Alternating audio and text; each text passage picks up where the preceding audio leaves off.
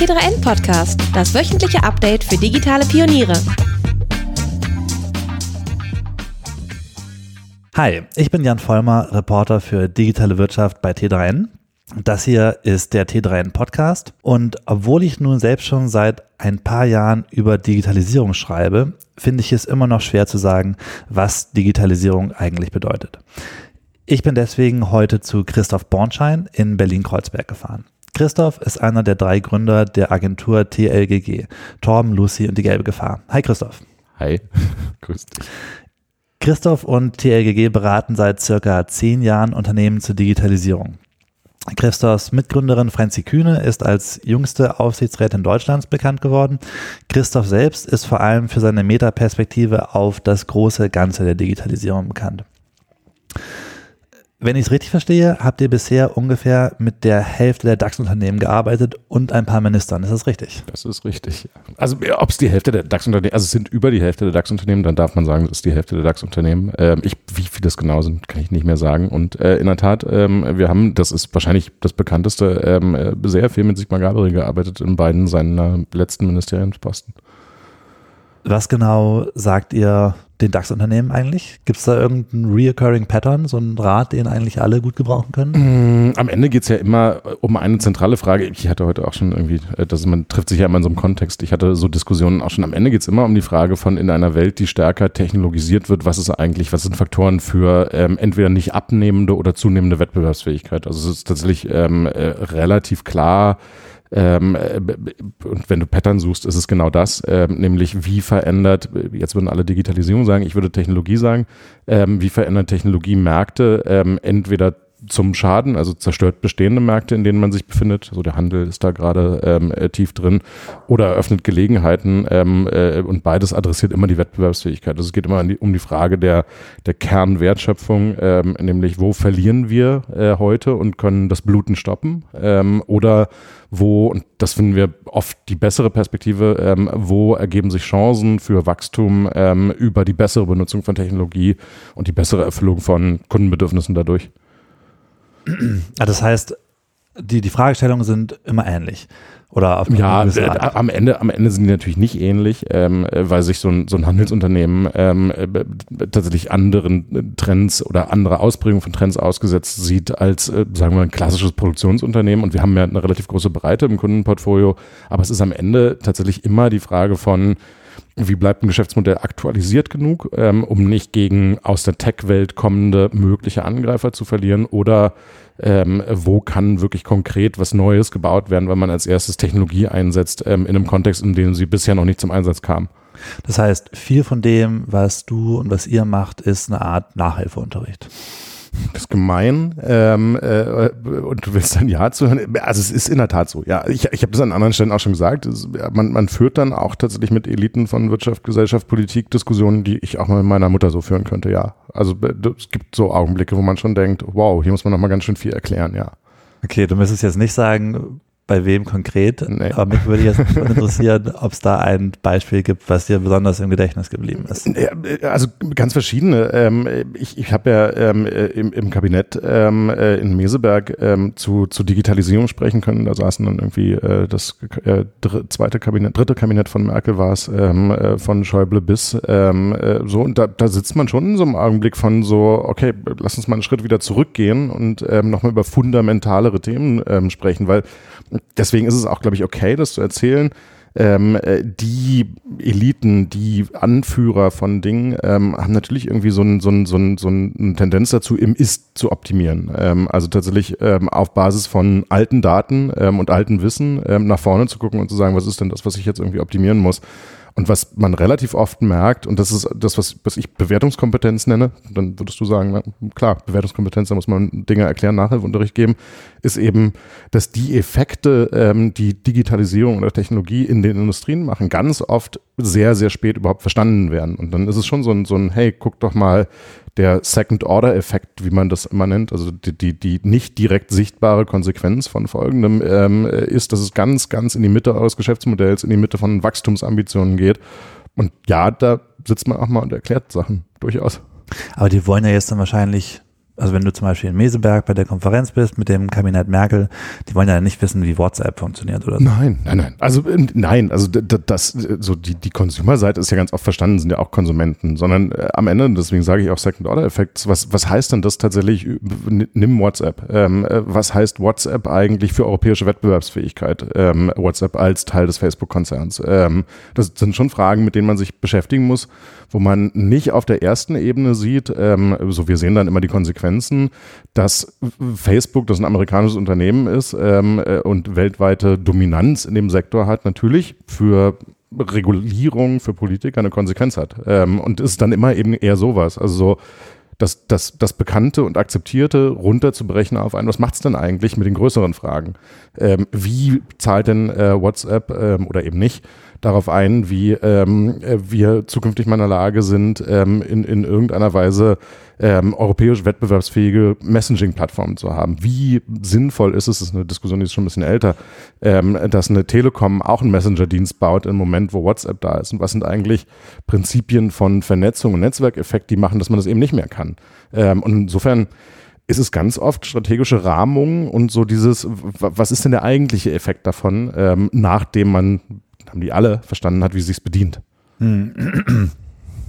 Und verändern sich die Sachen, die du rätst, eigentlich äh, über den Zeitraum? Also hast du das Gefühl, dass quasi Digitalisierung vorangeschritten ist und dass du jetzt andere Ratschläge geben, geben musst, als vielleicht noch vor zehn Jahren, als ihr damit angefangen ja, habt?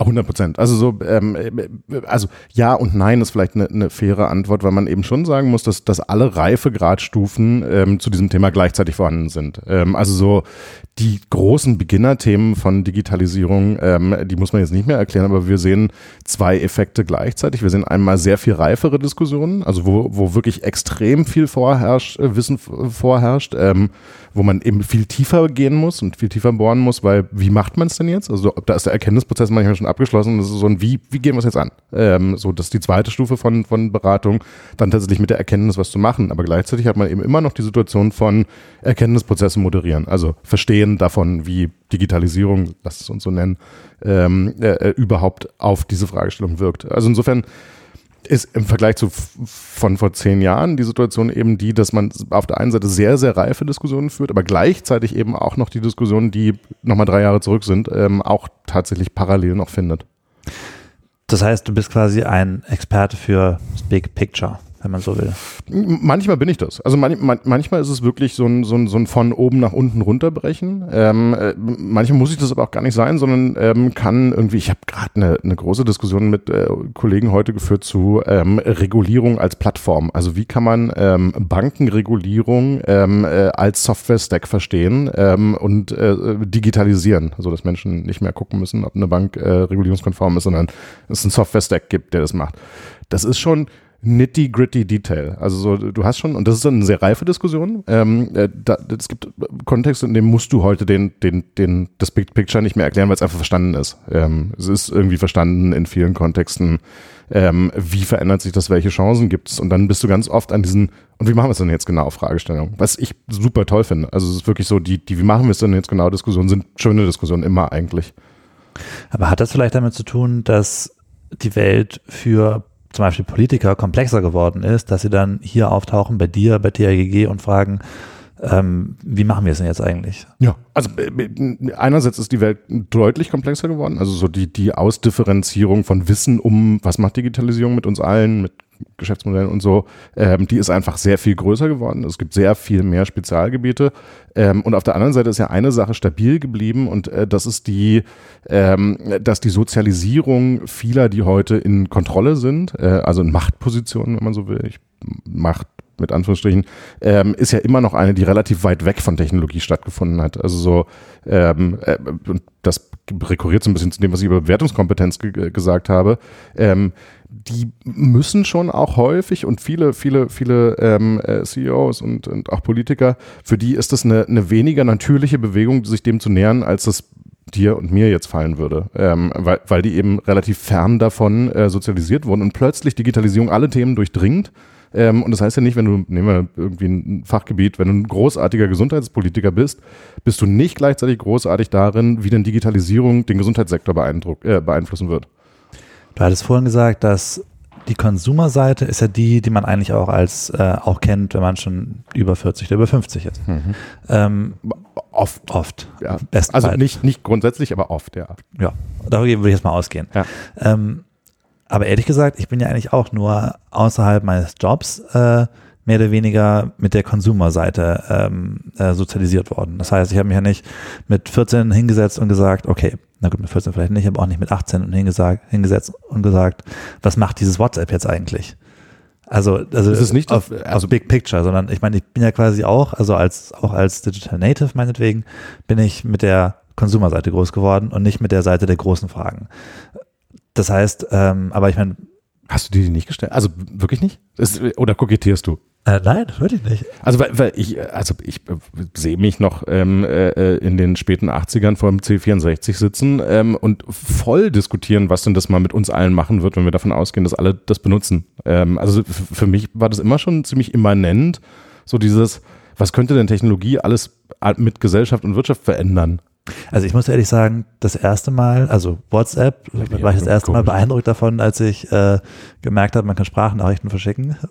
Das finde ich halt zum Beispiel, da bin ich gar nicht beeindruckt von, ähm, weil ich Sprachnachrichten irgendwie, ich bin einer von denjenigen, denen es Mhm. peinlich ist, in der U-Bahn äh, so ins Telefon rein. Ich finde Sprachnachrichten jetzt gar nicht so beeindruckend. Ich glaube, das erste Mal, dass ich wirklich über die, die großen Fragen nachgedacht habe, war tatsächlich äh, mit äh, so 2016 oder 2017, als ich mich intensiver mit Blockchain-Fragen beschäftigt habe.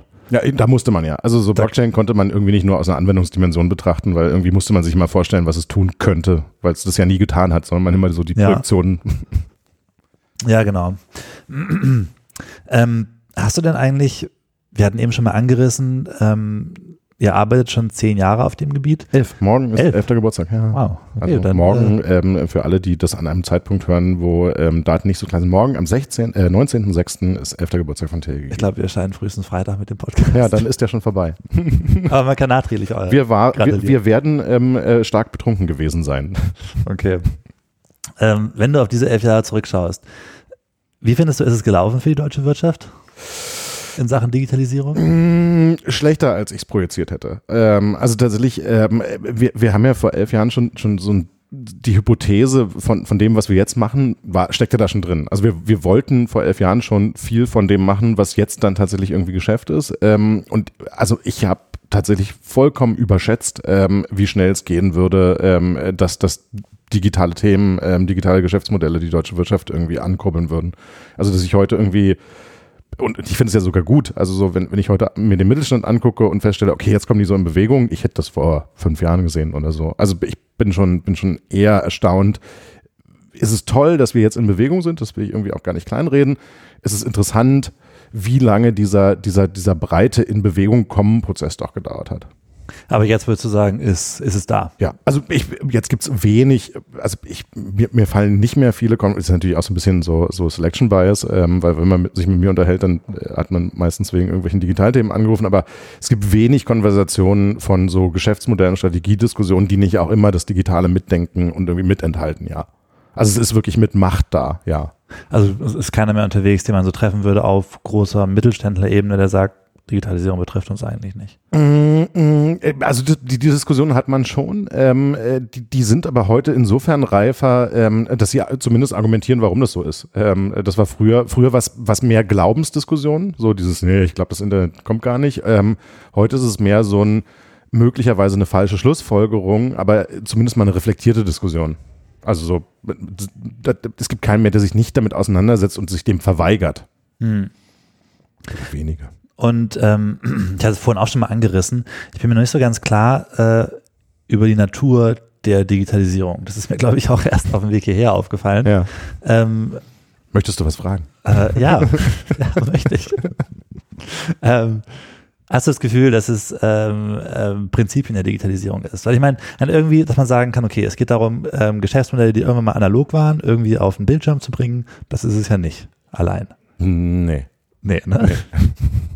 Naja, am, am Ende ist es, und deswegen finde ich Digitalisierung eigentlich ein ziemlich verwirrendes Wort ähm, und benutze es auch nicht so viel. Ähm, äh, was es ja in erster Linie ist, ist Softwareisierung. Ähm, und das ist wahrscheinlich ein viel griffigerer Be Begriff. Also es, es folgt einer relativ einfachen Logik, die ähm, äh, 2011 ähm, äh, äh, Andreessen, Mark Andreessen ähm, in einem Interview schon mal gesagt hat, alles, was Software werden kann, wird Software. Ähm, also, und wir können es uns angucken. Software eats the world, meinte er, glaube ich. Ne? Äh, genau, also äh, Software eats the world war das Originalzitat. Ähm, äh, und wo, wo, das hinging, war, alles, was ich softwareisieren kann, werde ich irgendwann softwareisieren. Das kann man eben im Zweifel sogar mit ähm, äh, dem Status eines Fahrstuhls. Ist der kaputt oder ist nicht kaputt, kann ich eben Software draus machen. Ähm, und in dem Moment, wo ich das tun kann, ähm, kann ich das plötzlich ähm, für keine Grenzkosten mehr distribuieren. Ähm, das heißt, ich kann per se irgendwie globale Distribution des Ganzen machen, was dann ähm, die Regeln von Wirtschaft verändert. Ähm, weil wenn ich für Distribution kein Geld mehr ausgebe, dann überwindet das Hürden, die in einem physischen Geschäftsmodell schon existiert haben. Ähm, und ich kann plötzlich anfangen, ähm, äh, das softwareisierte, digitalisierte Gut A mit dem äh, digitalisierten Gut B zu vermischen und kann dann daraus irgendwie Automatisierungstendenzen machen und ähnliche. Insofern Digitalisierung ist ein, ist ein nicht mega präzises Wort. Ähm, äh, drin steckt immer die Softwarewerdung von allem, also auch Maschinendaten und Maschinenbetrieb und so wird Software und die Konsequenzen, die sich daraus ergeben, wenn ähm, ein vormals physisches Gut, eine vormals physisch äh, verfasste Information plötzlich in Software in, digitalis in digital ab abbilden lässt. Aber ist das, was, äh, was du glaubst, was alle Leute meinen, wenn sie sagen Digitalisierung, Softwareisierung? Oder? Nein, nein, nein, nein, nein. Deswegen ist es ja so unscharf. Also so ähm, äh, Digitalisierung ähm, äh, verwischt ja die Grenzen zwischen zwischen Kommunikation und ähm, Geschäftsmodell ganz oft. Also das ist ja so eine, so eine, so eine Diskussion, ähm, die dann eben nicht scharf ist. Ist digitale Kommunikation gemeint? Das ist kein besonders spannendes Thema. Ähm, ja, wir benutzen jetzt digitale Kanäle. Ist tatsächlich ähm, äh, äh das auf eine Plattform gehen von Maschinenbetriebsdaten ähm, oder dem Handel von Kupfererzen ähm, äh, gemeint. Also so, na, deswegen ist Digitalisierung halt kein besonders präzises Wort. Ähm, und ich nehme es gern irgendwie raus, äh, weil es eben immer verwischt, was man genau will. Hm. Und wenn jetzt jemand sagt, Plattformization findet ja auch statt als Wort. Also ich, das ist, ja. Hm. Wenn jetzt jemand sagt, wir müssen die Digitalisierung meistern. Ich meine, das wäre so ein typischer Politikersprech. Das sagen ja. wir, glaube ich, gerne. Sie wollen das gerne meistern und äh, irgendwie in geregelte Bahnen lenken. Ähm, ja, dann kann auch Regulierung Lachst von du. Kommunikation gemeint sein. Also das ist ja, ja, aber das ist ja, also, äh, also die Digitalisierung meistern umschließt ja auch so, so fragwürdige Momente wie ähm, Annegret Karrenbauer, die findet, dass man irgendwelche Kommunikationsregeln für Blogger äh, aufsetzen muss, was jetzt irgendwie mit ähm, der Wettbewerbsfähigkeit Deutschlands in digitalen Geschäftsmodellen, was ich darunter verstehen würde, erstmal relativ wenig zu tun hat. Ja, das stimmt. Ja. Ähm, insofern, das ist eben nicht besonders scharf. Eine kurze Unterbrechung für unseren Sponsor. Wenn Kunden ihren Kauf in deinem Onlineshop abbrechen, ist es immer ärgerlich. Besonders ärgerlich ist es allerdings, wenn du sie erst beim Zahlvorgang verlierst. Denn wer bis hier bei der Stange bleibt, der hat allerhöchste Kaufabsichten, ist aber mit dem Checkout oder den Zahlungsmöglichkeiten nicht zufrieden. Flexible und kundenfreundliche Payment-Optionen sind also nicht nur Kundenservice, sondern auch essentiell für dein Business. Oft ist es aber nicht leicht, alle Optionen abzudecken. Mal passt ein Plugin nicht ins Shopsystem, mal sind einzelne Lösungen zu teuer oder mit hohem Zahlungsausfall oder Betrugsrisiko verbunden. Der All-in-One-Payment-Partner HeidelPay vereint über 200 Zahlarten und Plugins für mehr als 30 Shop-Lösungen und bietet noch viele weitere Leistungen, wie Zahlungsgarantien, Risikomanagement, Reports, Analytics und Kontoführung an. Und das für jedes Business. Ob Startup oder Großkonzern. Besuche heidelpay.com und erfahre, wie du mehr Kaufabschlüsse in deiner Zielgruppe erzielen kannst. Mit dem richtigen Payment Mix und einem komfortablen Checkout. Den Link findest du auch in unseren Show Notes. Viel Spaß beim Weiterhören. Okay, lass uns noch kurz zurückgehen zu diesem, wir wollen Digitalisierung meistern. Durch welche anderen Begriffe als nur Softwareisierung würdest du Digitalisierung dann ersetzen? Also wie könnte man diesen Prozess der Digitalisierung runterbrechen, also auf welche anderen Begriffe noch, außer Softwareisierung? Naja, oder Technologisierung, aber am Ende würde es mir, äh, wenn ich ganz ehrlich bin, um, um die Frage der Kontexte gehen. Und was ja ganz oft gemeint ist, im, im Kern dessen ist, ähm, äh, also jetzt mal die, äh, wir wollen ähm, äh, Bloggern und äh, digitalen Journalisten ähm, äh, Regeln auferlegen, was sie sagen dürfen und was nicht, was Quatsch ist. Ähm, äh, ganz oft geht es ja um die Frage digitaler Wettbewerbsfähigkeit. Also so die, die Frage von, wie bleibt in einer digitalen Zeit die deutsche Wirtschaft wettbewerbsfähig? Wichtig. Ähm, wie ähm, äh, nutzen wir Technologien der Digitalisierung, um Demokratie besser abzubilden und irgendwie schneller zu machen, agiler zu machen? Und damit hast du ja immer so diesen Lass uns nicht über Digitalisierung reden, sondern was genau willst du denn digitalisieren? Was, wo genau möchtest du denn ähm, mit Technologie ein Problem lösen? Also dann wird es eine präzise Diskussion. Ähm, die Digitalisierung meistern heißt nämlich für Politik zum Beispiel auch, sich mit der Frage zu beschäftigen, wie denn eigentlich mal eine digitale Patientenakte aussieht und wie wir eigentlich digital mit unseren Gesundheitsdaten umgehen, was jetzt in dieser die Digitalisierung meistern boah, unscharf beschrieben ist. Okay. Ich bin also ein bisschen auf der Du, Suche. du nach möchtest gern so die, die goldenen Regeln. ja, also ich meine, Ja, das verstehe ich, sowieso. Ja. das sowieso. Fände ich auch gut, Ähm, ja, aber es das ist kompliziert. Wonach ich das ein bisschen suche ist, also ich habe mich auch gerade auf dem Weg hierher noch gefragt, ähm, wie, man es denn eigentlich beschreiben könnte, weil ich meine, Digitalisierung, habe ich mir auch schon gedacht, das ist es irgendwie nicht. Also wie eben schon gesagt, es geht nicht nur um, um äh, irgendwelche Daten auf dem Display oder dass diese oder jene Versicherung dann online abgeschlossen werden kann. Und ähm, stattdessen habe ich mich gefragt, ist es Technologisierung oder Ja, eben, auch. wie du sagst, Softwareisierung? Aber es Oder- ist eine, eine Kombination von allem, weil es weil es tatsächlich Technologisierung ist ja auch wieder nicht Softwareisierung, ähm, äh, sondern es ist ja tatsächlich, Technologisierung wäre tatsächlich die ähm, Adaptionsfähigkeit zu neuer Technologie, ähm, die nicht per se dann wieder digital ist oder Software. Ist es auch ein Paradigmenwechsel, dass man sagen könnte, ist eine neue Art zu denken irgendwie? Mm, Das kommt eben auf den Kontext an. Also und da bist du dann eben pro Subkontext auf sehr präzise, sehr viel präziseren äh, Formulierungen. Also so, ähm, äh, lass uns über ähm, Wettbewerbsfähigkeit in Plattformökonomie sprechen. Dann ist es eine präzise Fragestellung ähm, äh, über Digitalisierung. Also das wird dem nicht gerecht. Und ich glaube, das ist eben aber auch genau das Problem. Ähm, ein Freund von mir hat eine, eine ähm, viel beachtete Doktorarbeit über Kooperationsfähigkeit in großen Systemen geschrieben und ähm, eine der Grundhypothesen ist, ähm, Definition von gemeinsamer Sprache ist entscheidend. Ich glaube, wir tun es auch so schwer, ähm, weil wir eben so unglaublich viele unpräzise Begriffe in der Diskussion verwenden und alle immer was anderes meinen eigentlich damit. Hm. Also man müsste sagen, mindestens Digitalisierungen Ja, ja. und Also dann, oder die Digitalisierung der Gesundheitsindustrie. Also so, gib mir Kontext, dann verstehe ich es auch. Also weil die Digitalisierung werden wir nicht meistern. So, die gibt es nämlich gar nicht. okay. Könntest du dir ein Beispiel vorstellen, wo Du möchtest, du möchtest den Pudding gerade an die Wand nageln, oder? Ja, so. Ich frag noch mal an, ne? natürlich. Ähm, könntest du dir einen, einen Fall vorstellen, wo ähm, mit digitalen Prinzipien sozusagen mit den, vielleicht mit dem digitalen Lösungsansatz vorgegangen wird, ohne dass auch nur ein digitales Interface vorkommt? Naja, äh, auch das ist ja wieder nicht, das Problem ist auch, das ist äh, eher unpräzise, weil Interface heißt für dich ja immer äh, Human-Machine-Interface. Ähm, Irgendwas mit Display und Zahlen und ja, ja, aber Interface ist ja auch eine Schnittstelle, ähm, äh, jetzt über die Maschinen kommunizieren ist ja ein Interface. Also, Mhm. und das ist, aber genau das ist das, was ich meine. Also es ist halt so, so unpräzise äh, Diskussionen, wenn du, wenn du vor einem, vor einem Programmierer sagst, sitzt und sagst, du willst was digitalisieren ohne Interface, dann sagt er dir, wie, wir wollen proprietären Code schreiben, über das wir nichts mehr miteinander verbinden können, ist doch bescheuert. Und Mhm. da hat er recht. ja, ja, doch. Weil, äh, also wenn ich jetzt, wenn ich jetzt ähm, anfange, eine ne Fabrik ähm, äh, zu automatisieren, äh, brauche ich kein Human-Interface dafür, dass die Interfaces hat, über die Maschinen miteinander kommunizieren. Hm. Okay. Dir macht es nicht so Spaß, oder? Dass ich, äh, so, Ja, ja. du hättest, du hättest schon gern irgendwie so die, die, die Silberkugel der Antwort. Einfache Antworten, einfache Antworten, die überall verständlich sind. Ja, ja, aber nee. Äh, Ja, also es, ist, es, schwierig. es bleibt ein äh, nicht äh, einfaches Thema. Und ich, ich glaube im Übrigen auch, das ist ja eins der, eins der großen Themen, der, und ich schenke das, äh, Digitalisierung ist ja tatsächlich, dass wir, dass wir so zwei Sphären haben, in denen nicht miteinander gut äh, kommuniziert wird. Nämlich einmal diese Sphäre so des, des, des Software-Engineers, also der seine eigene äh, Hat und eher so aus der Machbarkeitsseite kommt. Und ich glaube, die, die, die an der Intersektion zum Businessproblem findet ein totaler Kommunikationsabriss statt. Und ich glaube, das ist eben das, was wir, äh, führt so ein bisschen zu einer Frage zurück, die du vorhin gestellt hast.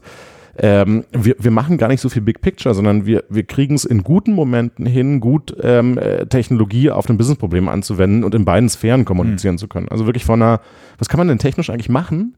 Ähm, und warum macht denn das ähm, aus einer wirtschaftlichen Seite Sinn? Und ganz oft ist es eben so, die, die Tech-Szene kommt eher so ein, au- au- aus einer Logik. Ich meine das ist überhaupt nicht gemein. Ähm, das ist so ein bisschen so Lard pour Lard. Ähm, also wir bauen Zeug, weil es eben geht.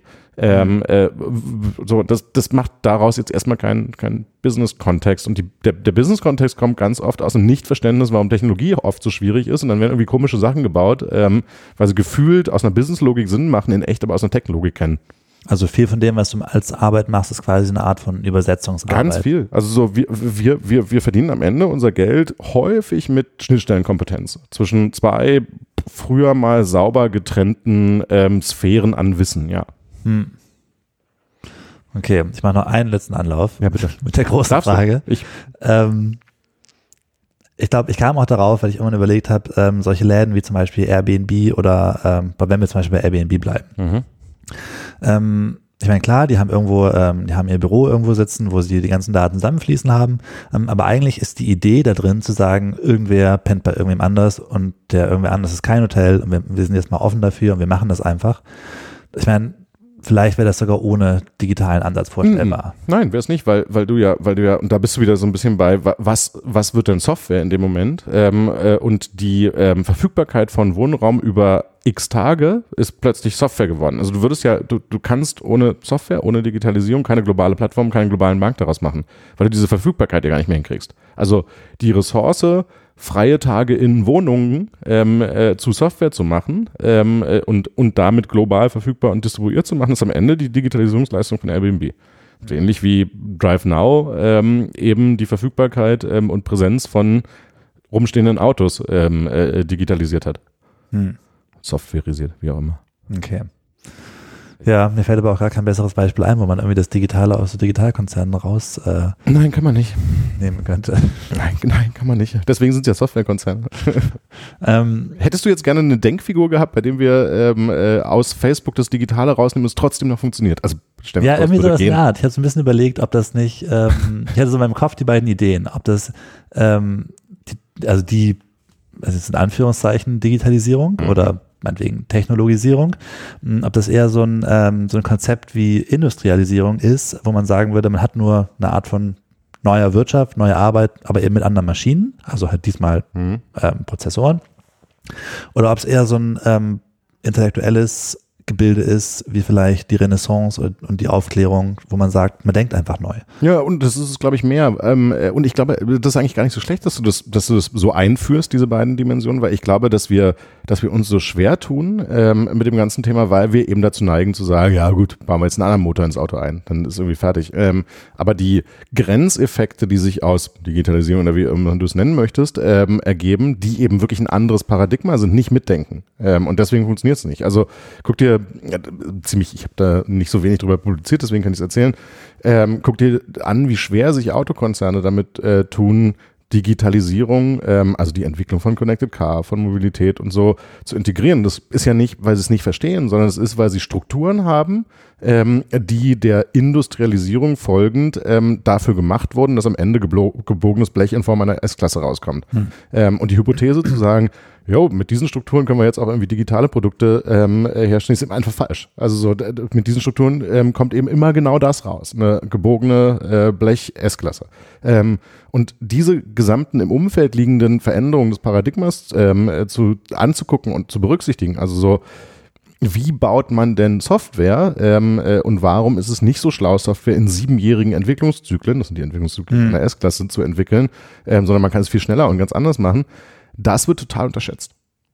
Es wird eben eher über diese, diese Output-Logik, ja, du hattest halt irgendwie ein besseres In-Car-Interface. Es gelingt dann aber regelmäßig nicht, weil Software nicht sieben Jahreszyklen folgt. Hm. Das heißt, das wäre ein Argument dafür, dass es schon auch mindestens einen Teil von beiden hat. Also von äh, Aufklärung oder neues Denken in dem Sinne und äh, ein Teil von andere Maschine. Ja, und, und, und so beschreibe ich auch das Problem. Also wenn, wenn du wieder Big Picture möchtest, das Problem ähm, relativ gern. Wir haben halt die Situation in Deutschland, das ist wahrscheinlich auch der Grund, warum wir uns so schwer tun mit, dass ein Betriebssystem, vielleicht ist das das beste Bild, nämlich das Betriebssystem der Industrialisierung für uns echt gut geklappt hat. Ähm, Also wir, wir, wir haben Industrialisierung ähm, äh, den Endgegner besiegt und durchgespielt. Ähm, also wir sind optimal aufgestellt für industrielle Wertschöpfung. Jetzt stellen wir uns aber ähm, äh, zu Unrecht vor, es gäbe eine gerade Linie in ähm, das Betriebssystem digitale Industrie. Ähm, und man könnte da jetzt einfach als Gewinner, und das ist aber genau das Problem, es gibt diese gerade Linie nicht. Ähm, und es gibt auch relativ wenig Incentive derer, die ja so erfolgreich waren, denen man irgendwie zu äh, Recht danken muss, dass sie eine Automobilindustrie aufgebaut haben, zu sagen, gut, dann stellen wir jetzt alles nochmal in Frage. Sondern die, das, die, die Vorstellung ist durchgängig und war lange durchgängig, sehen wir aber heute immer noch, so dieses, ja, wir müssen gar nichts ändern, wir müssen irgendwie nur diese, diese gerade Linie der erfolgreichen Digi äh, Industrialisierung verlängern und dann wird es schon irgendwie werden mit Digitalisierung. Das ist eben nicht so. Dann wäre ja quasi auch ein Trugschluss zu glauben, alright, dann packen wir jetzt Batterien rein und dann läuft es wieder. Das, auch, das auch eins der Probleme, ja. Auch die, ähm, äh, äh, und das ist bei, bei, bei Automobilherstellern ein Doppelproblem, auch die ähm, Elektrifizierung wird so angeguckt, wie da ist einfach ein anderer Motor drin. Ähm, äh, auch die wird Geschäftsmodelle fundamentaler in Frage stellen, zusammen mit Digitalisierung dann noch, ähm, als es heute der deutsche Autoingenieur denkt. Es ist eben nicht nur ein Diesel raus, Elektro rein. Sondern vielleicht auch ähm, am besten wir bauen jetzt öffentliche Verkehrsmittel oder ja, ja also oder also es gibt ja immer diese diese diese lustige Logik von ähm, autonome Autos, die dann an Endkunden verkauft werden. So es ist total unlogisch, dass irgendjemand von uns als persönliche Mobilität mal ein autonomes Auto kauft. Ähm, also es macht überhaupt keinen Sinn. Warum sollte ich ein Auto kaufen, ähm, äh, was dann, also warum sollte ich nicht ein Taximodell ähm, äh, oder ein Uber-Modell benutzen? Die Hypothese von, ich kaufe ein Auto, was dann, mich dann autonom rumfährt, warum soll es meins sein? Hm, Und ja. so, so, Effekte siehst du eben auch. So, ähm, wenn wir davon ausgehen, dass die Wertschöpfung ähm, in so einem Achtzylindermotor unglaublich groß ist, in so einem äh, Elektromotor aber nicht mehr so besonders groß, dann ähm, verändert sich die gesamte, die gesamte Wertschöpfungsmodelle äh, dieser Industrie. Dann kommt dazu wieder Software äh, und Digitalisierung, Abrechnung von Ladesäulen ähm, äh, und Zuordnung von Identitäten und meinem Wallet zu einer Ladesäule, totales Software-Play. Also da wird es auf ganz andere Fähigkeiten ankommen. Es ist nicht nur so, wir nehmen jetzt diesen ähm, Dieselmotor raus, stecken Elektromotor rein, sondern es wird massive Verschiebung und dann damit eben wieder ähm, dieses, diesen Wechsel von ähm, Zeitaltern geben, Paradigmenwechsel. Aber wenn wir jetzt so eine Maschine haben, also so ein Riesenbetrieb wie zum Beispiel VW, mhm. ich meine, Macht es überhaupt Sinn, da zu beraten? Oder äh, also ich meine jetzt nichts gegen VW oder so, aber ja, wir haben so eine riesen, so eine riesen, die haben ja auch die eigene Fahrtabhängigkeit, eine riesen, eine Riesenmaschine, die irgendwas sehr gut kann. Aber ich, ich meine, wenn man denen jetzt sagt, die müsst einfach alles neu denken, ähm, ich mein, das klingt für mich nicht so, als ob die Chancen besonders gut, gut stünden, dass es da umgesetzt würde. Mm, und äh, ich, ich würde dir, dir antworten, also ich, ich, das Argument ist total valide und ich, es gibt Momente, in denen ich mir das auch frage. Also so, ähm, wenn du so mit, mit einem Konzern zusammensitzt, so, so das hört das hier gerade jemand und wird das irgendwie passieren? Seid ihr der richtige Ort für die Veränderung, die wir sehen müssen? Ich glaube, dass, dass wir am Ende zu der Frage kommen, und das ist die Frage, die wir ja auch stellen, wir können ja auch nur mit Startups arbeiten, wir arbeiten mit Großkonzernen. Ähm, wenn die das schaffen, also wenn die Sparkassen, das ist was anderes nehmen, Volkswagen auch, ähm, diese Art von Innovation in den Markt bringen, dann wird die eben breit verfügbar, günstig ähm, und demokratisch. Ähm, und ich glaube, das ist halt so, so da, dahinter wohnt ja auch so A, die Sehnsucht, dass die es doch bitte schaffen sollen und B, diese Logik von, nur wenn die es schaffen, wird es zu unseren Regeln passieren ähm, und in unserem Wertesystem äh, und ähnlichem. Also, hm. weil was wir gesehen haben, ist, ähm, in StudiVZ hat das nicht geschafft. Äh, jetzt sitzen wir alle auf einer äh, Plattform, Facebook, ähm, bei der wir nicht mitbestimmen können, weil es kein europäisches Unternehmen ist, wie dann die Regeln sind, wie die Steuern zahlen, ähm, was die finden, was Hate Speech ist und was nicht und so. Hm. Also, dem wohnt irgendwie die tiefe Überzeugung inne, die müssen es sogar schaffen, ähm, äh, weil A, wir dann als Gesellschaft ein größeres Problem haben, wenn sie es nicht tun und B, ähm, weil, es, weil, es, weil es den größten Impact hätte, wenn sie es schaffen würden. Hm. Und guckst dir an, also so, äh, dadurch, dass Daimler eben nicht so schlecht ist in ähm, Mobilität, kannst du hier in Berlin wirklich sehr unkompliziert mit, heißt jetzt Reach Now, ähm, äh, äh Mini fahren. Also ist ja genau der gewünschte Effekt. Hm. Das treibt mich dann auch an. Also auch in frustrierenden Momenten denke ich, aber ja, irgendwie müssen es trotzdem hinkriegen. Es gibt ja. jetzt keinen. Wir müssen es zumindest einmal versuchen. Ja, oder mehrfach. Manchmal ja. ist es ja auch so. Musst du nochmal neu ansetzen. Ist die Zeit der Plattform eigentlich gerade so ein bisschen vorbei? Ich meine, also so Facebook und ähm, Amazon und Uber, man liest eigentlich nur noch schlechte Nachrichten über die. Ähm, liegt das daran, dass äh, dass wir einmal Pech gehabt haben auf unserer Seite des Atlantiks oder ist die Zeit der Plattform irgendwie vorbei? Ich glaube, die, die Zeit des, des, des, des beweislos gewährten Vertrauens ist vorbei. Also ich, ich glaube nicht, dass wir, dass wir in, in einer Plattformkrise sind, ähm, sondern wir sind in einer Vertrauenskrise von ähm, äh, Daten monopolisierenden und kommerzialisierenden Konzernen. Also so, das ist ja so ein bisschen, man spürt das ja auch an der Kommunikation von Apple zum Beispiel, nichts anderes mehr machen als so Trust-Kommunikation, also wirklich ganz, ganz viel. Ähm, ich glaube, es ist halt, wir, wir haben so eine, so eine, so eine, ähm, einen Grad der Ausbildung der Menschen erreicht, dass sie anfangen zu verstehen, warum es keine so richtig gute Idee ist, wenn wir Monopolisierung zulassen. Ist jetzt nicht total, also haben wir in anderen Industrien schon verstanden, ähm, dass, dass Monopolisierung in, in, in einer Datenökonomie noch ein viel größeres Problem ist, ähm, ist, glaube ich, so der Anfang gerade, den wir sehen. Also äh, in Kalifornien gibt es ja jetzt gerade die Entwicklung von diesem neuen kalifornischen ähm, Privacy-Gesetz. Hm. Ist nicht weit weg von äh, dem, was äh, DSGVO, GDPR ist, also so sehr europäisches Konzept. Ähm, interessanterweise ja genau an dem Ort, wo die alle sitzen. Ähm, äh, und es kommt super aus so einem, die haben unser Vertrauen missbraucht. Ähm, mhm. Und insofern glaube ich nicht, dass die, dass die Plattformökonomie ähm, vorbei ist. Wir sehen in B2B gerade relativ viele ähm, Plattformbewegungen, äh, also Plattformen als als Geschäftsmodell wird weitergehen und wird auch da bleiben, sondern die Frage ist eher so, gerade bei diesen B2C, ähm, ähm, Angeboten, wie funktioniert eigentlich zukünftig Vertrauen in der Datenökonomie? Und ich glaube, die entscheidende Frage wird werden, das diskutieren wir auch gerade viel, ähm, wenn wir darüber nachdenken, dass äh, die nächste, der nächste Datentyp, der potenziell äh, monopolisierbar ist, unsere Gesundheitsdaten sind, ähm, dann sollten wir uns zu Recht die Frage stellen, wollen wir nochmal eine ähnliche Monopolisierung ähm, von Daten sehen, wie wir sie jetzt bei unseren Kommunikations-, bei unseren Shopping-Daten gesehen haben? Und ich glaube, die Antwort ist nein. Ähm, ich glaube, wir hier in Europa fangen an zu verstehen, auch ähm, weil wir irgendwie äh, sehen, dass, dass äh, unsere jetzt ja ehemalige Wettbewerbskommissarin sehr erfolgreich ist, äh, so Punkte durchzusetzen, dass wir eine andere Datenökonomie und weniger monopolisierte Datenverwendung wollen. Und in den USA bricht das Vertrauen ab. Hm. Ob das bei allen so ist, ist immer schwierig. Also so, wenn man sich mit Amerikanern unterhält, äh, dann haben die immer so zwei Positionen, die freuen sich, dass in Kalifornien ein neues Datenschutzgesetz gemacht wird, sind aber skeptisch, ob der Massenmarkt überhaupt versteht, was das Problem daran ist. Hm. Ähm, so, aber die Eliten fangen an, sich mit dieser Trust-Diskussion auseinanderzusetzen. Ich meine, immer wieder wird auch die Zerschlagung von Google und Facebook und Co. Äh, eingeworfen. Ich glaube, das letzte Elizabeth Mal war es Elizabeth Warren. Warren ja. Äh, für wie realistisch hältst du das? Mm, ehrlich gesagt, für nicht besonders realistisch. Also so, das ist sicherlich ein, ein, und das ist genau die Diskussion von, äh, die man in den USA gerade feststellt. Äh, es ist keine Massendiskussion, sondern es ist eine Elitendiskussion, ähm, ein Stück weit. Und dann auch noch von einem Teil der Elite, der, der, der in den USA, es gibt ja parallel irgendwie die sich überlagende Sozialismusdiskussion gerade. Elisabeth Warren äh, wäre hier jetzt irgendwie eine gute CDU-Angehörige. In den USA ist, ist sie so links, also das, das so, mhm. das ist nicht mehrheitsfähig so richtig. Ähm, ich glaube, dass, dass sich die große Frage eben stellen wird, wenn es denen gelingt, ähm, äh, sich Selbstbeschränkungen aufzuerlegen, und man sieht bei allen ja eigentlich die Bewegung dahin, es anders zu machen, also so diesen, diese Kommunikation zu haben, wir haben verstanden, wir ändern uns, dann werden die da auch wieder rauskommen. Ähm, äh, die große Frage ist halt, haben die aus diesen Warnschüssen, die sie jetzt gerade sehen, was gelernt, ähm, was ihre License to Operate angeht? Hm. Und relativ klar wahrnehmbar ist, das ist ziemlich interessant, ähm, die Diskussion trifft Facebook gerade sehr, Amazon viel weniger, als man meinen würde. Hm. Und Amazon hat aus einer Datenaggregationsperspektive noch sehr viel mehr Daten als Facebook. Ja, aber meistens eher so Daten über was kaufen Leute wann und weniger wer redet mit wem, oder?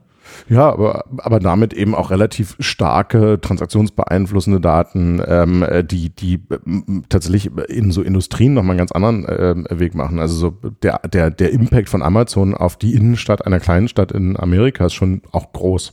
Hm.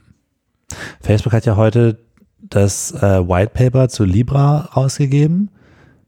Die, ich habe den ganzen Tag im Meetings gesagt. Macht nichts, macht nichts. Aber das es ging um dieses, äh, um den äh, Facebook Coin, Facecoin, wie er genannt wird, Global okay. Coin, also die erste Kryptowährung okay. von ja. äh, oder eine Kryptowährung von, von Facebook. Ähm, das wäre quasi genau das Gegenteil von dem. Also statt, äh, ähm, also ich meine, auf der einen Seite hat man die Zerschlagungsdiskussion, dass man sagt, die sind viel zu mächtig. Ähm, wenn Facebook jetzt auch noch Geld macht, mit Anfang 2020 geht es ja genau in die andere Richtung. Dann wird ja noch das nächste monopolisiert. Ja. Naja, und äh, am Ende werden die es schon auch immer weiter versuchen, ähm, Monopolisierung. Weil was braucht Facebook, seitdem es an der Börse ist?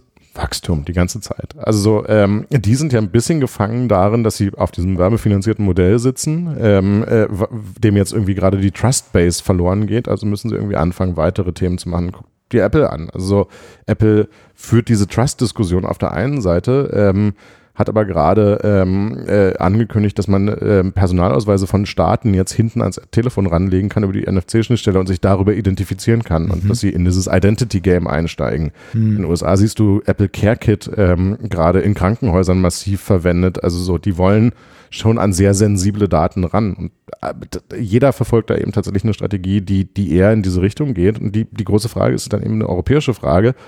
Wir können das entweder beobachten und sagen, ja, gucken wir mal, was Apple so bringt, oder wir können irgendwie uns selber die Frage beantworten, wie regulieren wir ähm, äh, den Markt so, dass wir auch eine lokale Innovation sehen ähm, und dass wir nicht nochmal in allen Märkten wieder ähm, stabil sehen, dass die großen vier und vielleicht noch irgendwann chinesische Unternehmen ähm, diese Märkte unter sich aufteilen. Aber ist dann die Antwort, die wir darauf bräuchten, eher so eine Antwort, okay, wir brauchen unsere eigenen Riesen-Champions hier, die äh, das, das Feld aufrollen? Mhm. Oder ist es die Antwort eher, okay, vielleicht machen wir es besser, als die USA es gemacht haben und bauen kein, äh, ähm, keinen europäischen, äh, keine europäische Riesenfirma zu dem Thema auf, sondern irgendwie durch eine Regulierung eine Möglichkeit, durch viele kleine damit zu mischen. Genau, also wahrscheinlich ist es das. Also ich, ich glaube am Ende, jetzt mal ohne diese Frage direkt zu beantworten, ähm, äh, weil wir werden sicherlich europäische Champions aufbauen müssen in der einen Industrie und ähm, kleinteiligere Industrien haben wollen in der anderen Industrie.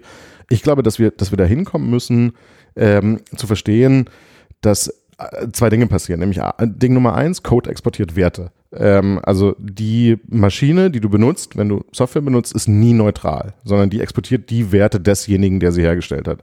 Und wir befinden uns gerade in einer Zeit, in der wir uns daran gewöhnt haben, dass wir äh, auf, auf einem Wertegerüst der Amerikaner Facebook benutzen, Amazon, was auch immer. Ähm, und wir haben die latente Gefahr, mal gucken, wo das hingeht, dass ähm, auch die Chinesen irgendwann Internationalisierung ihrer Produkte machen und deren Wertegerüst ist offenbar eins, was irgendwie mehr in Kontrolle geht. Die große Frage, die wir uns stellen müssen, ist, wie regulieren oder bauen wir eine Industrie, ähm, die digitale Produkte ähm, herausbringt, die auf unsere Werte, äh, also die unseren Werten entspricht, unseren Datenschutzwerten, Privacy und so weiter. Also so, was sind denn eigentlich Rahmenbedingungen, in denen besser ein Threema entsteht, ähm, in denen besser ähm, äh, Zahlungssysteme, die sicher sind ähm, und unsere Privatsphäre sichern, entstehen kann. Und ich glaube, dass man, dass man tatsächlich dahin muss, eine Forderung an den politischen Raum, so ein bisschen zu sagen, ähm, es muss wettbewerbsfähiger Produktvorteil werden, ähm, unsere Werte im Produkt als Feature drin zu haben.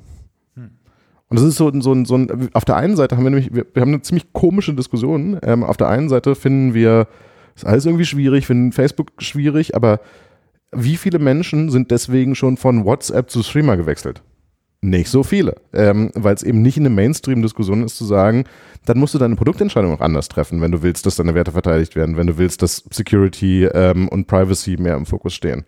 Und ich glaube, so der mündige, aufgeklärte Verbraucher ähm, würde den Markt schon anders gestalten, wenn ihm diese Funktionen wichtiger werden, wenn er dann eben Produkte nicht mehr benutzen würde. Also wäre es eine Aufgabe an die Politik zu regulieren. Ja, welche Sachen hier benutzt werden dürfen oder auch nicht benutzt werden dürfen. Zu, zu regulieren und aufzuklären. Ich glaube, es ist am Ende auch ein Stück weit eine, eine, Bildungsfrage. Also ich glaube, ich glaube, wenn, wenn, wenn, wenn wir alle, schließt mich mit ein, so Verbrauchermarkt besser verstehen würden, dass wir die Situation von Monopolisierung von Daten ja alle durch Entscheidungen getroffen haben ähm, und dass es auch andere Entscheidungen geben würde, ähm, bräuchte man gar keine Regulierung, sondern Konsumenten würden andere Entscheidungen treffen.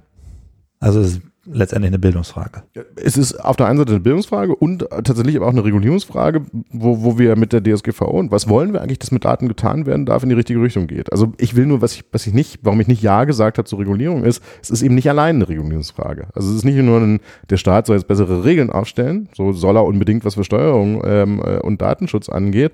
Ähm, aber ich glaube, wir müssen auch was tun und das heißt, wir müssen uns besser aufklären über die Produktentscheidungen, die wir so treffen im digitalen Raum. Hm. Sonst sagt man immer so, der Staat muss. Das finde ich irgendwie eine komische Antwort. Hm. Also die, die, die, Lösung quasi oder ein Lösungsansatz deiner Meinung nach wäre jetzt nicht zu sagen, okay, ähm, wir versuchen jetzt irgendwie Firma X, Y und Z zusammenzulegen, um einen europäischen Kommunikationsriesen zu bauen, sondern Rahmenbedingungen, ja. Also Bildung. Ich, ich, ich, das ist also dieses, dieses Zusammenlegen ähm, äh, und wir bauen den Airbus des Internets. Ähm, äh, so, das kann man schon machen, aber ich glaube nicht, indem man Firmen verschmilzt, sondern indem man Rahmenbedingungen schafft, ähm, äh, in denen das pass wahrscheinlicher passieren kann als ähm, was anderes. Also so, lass mich ein Beispiel machen ähm, Großbritannien, die unter äh, David Cameron, der den ganzen Brexit ja verbockt hat, tatsächlich total geile Digitalpolitik gemacht haben, ähm, hat irgendwann verstanden, dass man eine ähm, britische äh, Startup-Ökonomie besser fördert, wenn man den Staat als Markt benutzt. Ähm, der Staat hatte die ganze Zeit Ausschreibungen für irgendwelche Software und Produkte und so.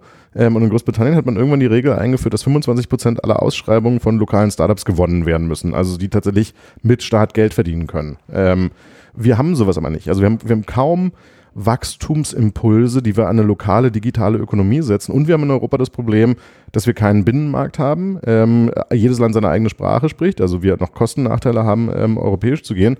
Ähm, wir bräuchten eigentlich zwei Sachen. Wir bräuchten Rahmenbedingungen und Incentives, dass hier eine Digitalökonomie besser entstehen kann als woanders.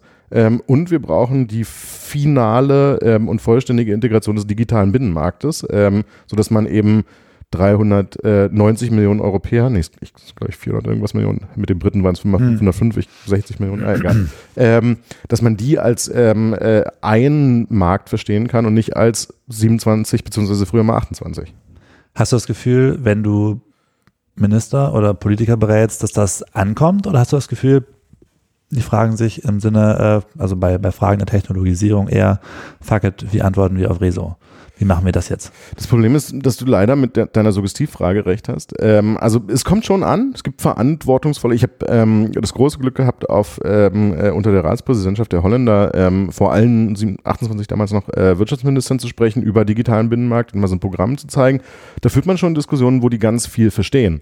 Ähm, kurzfristig, ähm, äh, wenn Wahlen anstehen, sind natürlich dann trotzdem wieder sehr kurzfristig ähm, orientiert und du hast eine Diskussion, die heißt eben so, braucht die CDU jetzt auch Influencer?